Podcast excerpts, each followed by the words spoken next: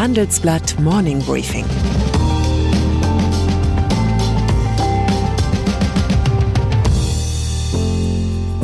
Guten Morgen allerseits. Heute ist Donnerstag, der 15. Juli. Und das sind unsere Themen.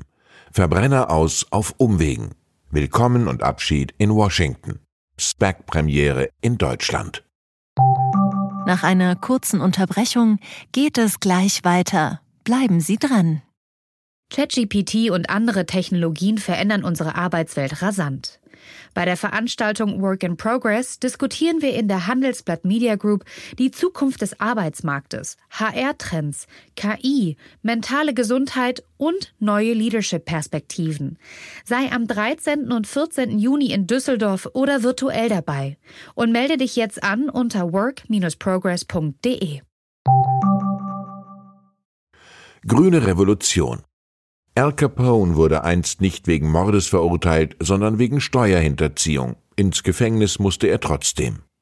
Auch dem Verbrenner droht der Freiheitsentzug auf Umwegen. Die EU-Kommission verbietet Diesel- und Benzinmotoren nicht, aber sie verkündete gestern, dass sie ab 2035 das Emissionsziel für die Pkw- und Lieferwagenflotten der Autokonzerne auf 0 Gramm CO2 senken will.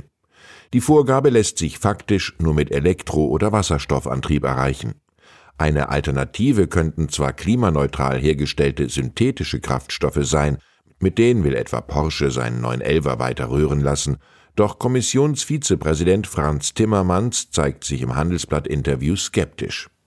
Einige in der Autoindustrie behaupten, dass auch Autos mit Verbrennungsmotoren emissionsfrei sein können. Ich halte das für eine ziemliche Herausforderung, um es sehr milde auszudrücken, aber es wird kein formelles Verbot von Benzin- oder Dieselautos geben. Das Verbrenneraus ist Teil des gestern vorgestellten EU-Klimapakets. Das muss allerdings noch vom EU-Parlament und den Regierungen der Mitgliedstaaten gebilligt werden. In diesem Prozess finden sich erfahrungsgemäß viele Punkte, an denen die Autolobbyisten ihre öligen Schraubenschlüssel ansetzen können. Klimaneutrale Energieträger. Noch stärker als das Verbrenner aus wird die zweite Säule des Klimapakets die deutsche Wirtschaft umwälzen, die allmähliche Umstellung der kompletten Industrie auf klimaneutrale Energieträger. In den besonders betroffenen Branchen wie Stahl oder Chemie hat sich das Nervositätsniveau deutlich erhöht. Covestro-Vorstand Klaus Schäfer warnt, wenn es nicht gelingt, die Versorgung mit grünem Strom für die nächsten Jahrzehnte zu sichern, droht eine Deindustrialisierung. Das gilt insbesondere, weil der Schutzzoll, mit dem die Kommission klimaschädlich produzierte Importe in die EU künftig belegen will, bislang vor allem die Produktion von Fragezeichen fördert. Digitaler Euro. Sollte es das oberste Ziel der Europäischen Zentralbank gewesen sein, möglichst wenige Menschen vom digitalen Euro zu informieren, dann hat sie die Präsentation ihrer Pläne genau auf den richtigen Tag gelegt. Schließlich schauten gestern alle angestrengt nach Brüssel und nicht nach Frankfurt. Der digitale Euro soll es Bürgern erstmals ermöglichen, Zentralbankgeld in elektronischer Form zu halten. Bislang ist das nur als Bargeld möglich. Der Digital-Euro ließe sich zum Beispiel in einer elektronischen Geldbörse auf dem Handy speichern und zum Bezahlen an der Supermarktkasse einsetzen. EZB-Präsidentin Christine Lagarde sagt dazu, wir wollen sicherstellen, dass Bürger und Unternehmen auch im digitalen Zeitalter Zugang zur sichersten Form des Geldes, dem Zentralbankgeld haben. Gerade in Deutschland könnte das einiges verändern, hier lieben besonders viele Menschen das Bezahlen mit Bargeld.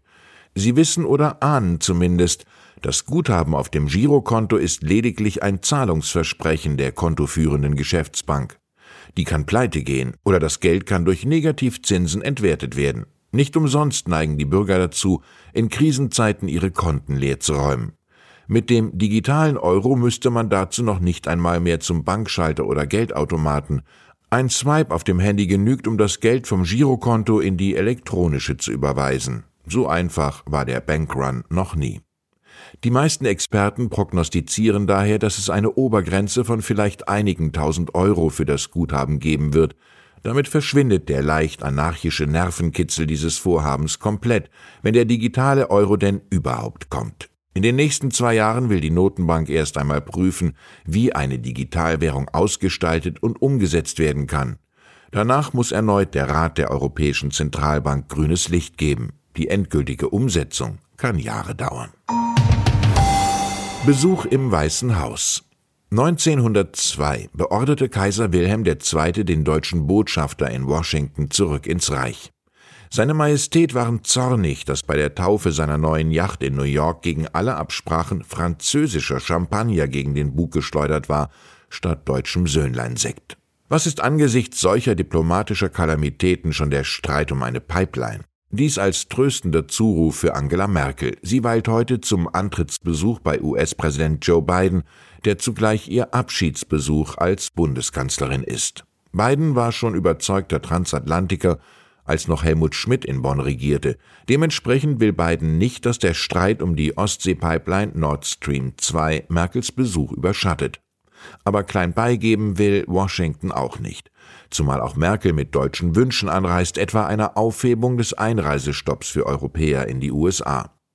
Fazit Schade, dass Joe Biden dem Alkohol gänzlich abhold ist, sonst könnte ein Pikolöchen Söhnlein-Sekt sicher helfen, die Verhandlungen zu entspannen.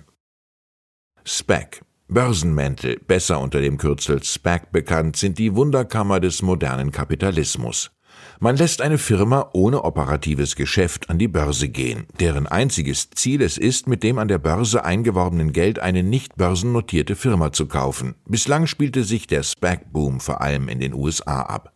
Spätestens seit gestern hat er auch Deutschland erreicht. Die seit Februar an der Frankfurter Börse gelistete Mantelfirma Lakestar Spec des Investors Klaus Hommels übernimmt den Ferienhausvermittler Home 2 Go. Das gaben die beiden Unternehmen am Abend per Ad-Hoc-Meldung bekannt. Mit der Übernahme erhält das 2014 gegründete Berliner Start-up einen unmittelbaren Zugang zum Aktienmarkt. Specs haben in Deutschland einen unrühmlichen Vorreiter. Vor zwölf Jahren starteten die Investoren Thomas Middelhoff, Florian Lahnstein und Roland Berger mit ihrem Börsenmantel Germany One einen ähnlichen Deal. Der erwies sich aber für die Investoren als Fiasko. Die AIG Power Solutions ging in die Insolvenz. Und dann ist da noch Rudolf Scharping. Der ehemalige Kanzlerkandidat der SPD fordert die Grünen auf, hört auf zu jammern. Spitzenkandidatin Annalena Baerbock wolle Kanzlerin werden, da müsse man sich vorher fragen, wie viel Stehvermögen sie habe und wie gut sie bei hartem Gegenwind führen könne. Scharping, auch mir sind im Rückblick unangenehme Fehler passiert, aber Wahlkampf sei eben ein Kampf, für den Mimosen nicht geeignet seien. Scharpings Äußerung unterscheidet sich deutlich von der Bewertung des früheren SPD-Vorsitzenden Sigmar Gabriel. Der war Baerbock beigesprungen. Der journalistische Schaum vor dem Mund verdeckt nur den Voyeurismus, endlich mal wieder eine Frau scheitern zu sehen, schrieb Gabriel auf Twitter. Und auch SPD-Kanzlerkandidat Olaf Scholz urteilte milde. Jeder mache Fehler, trotzdem finde ich die Kritik im Fall von Frau Baerbock ein bisschen übertrieben.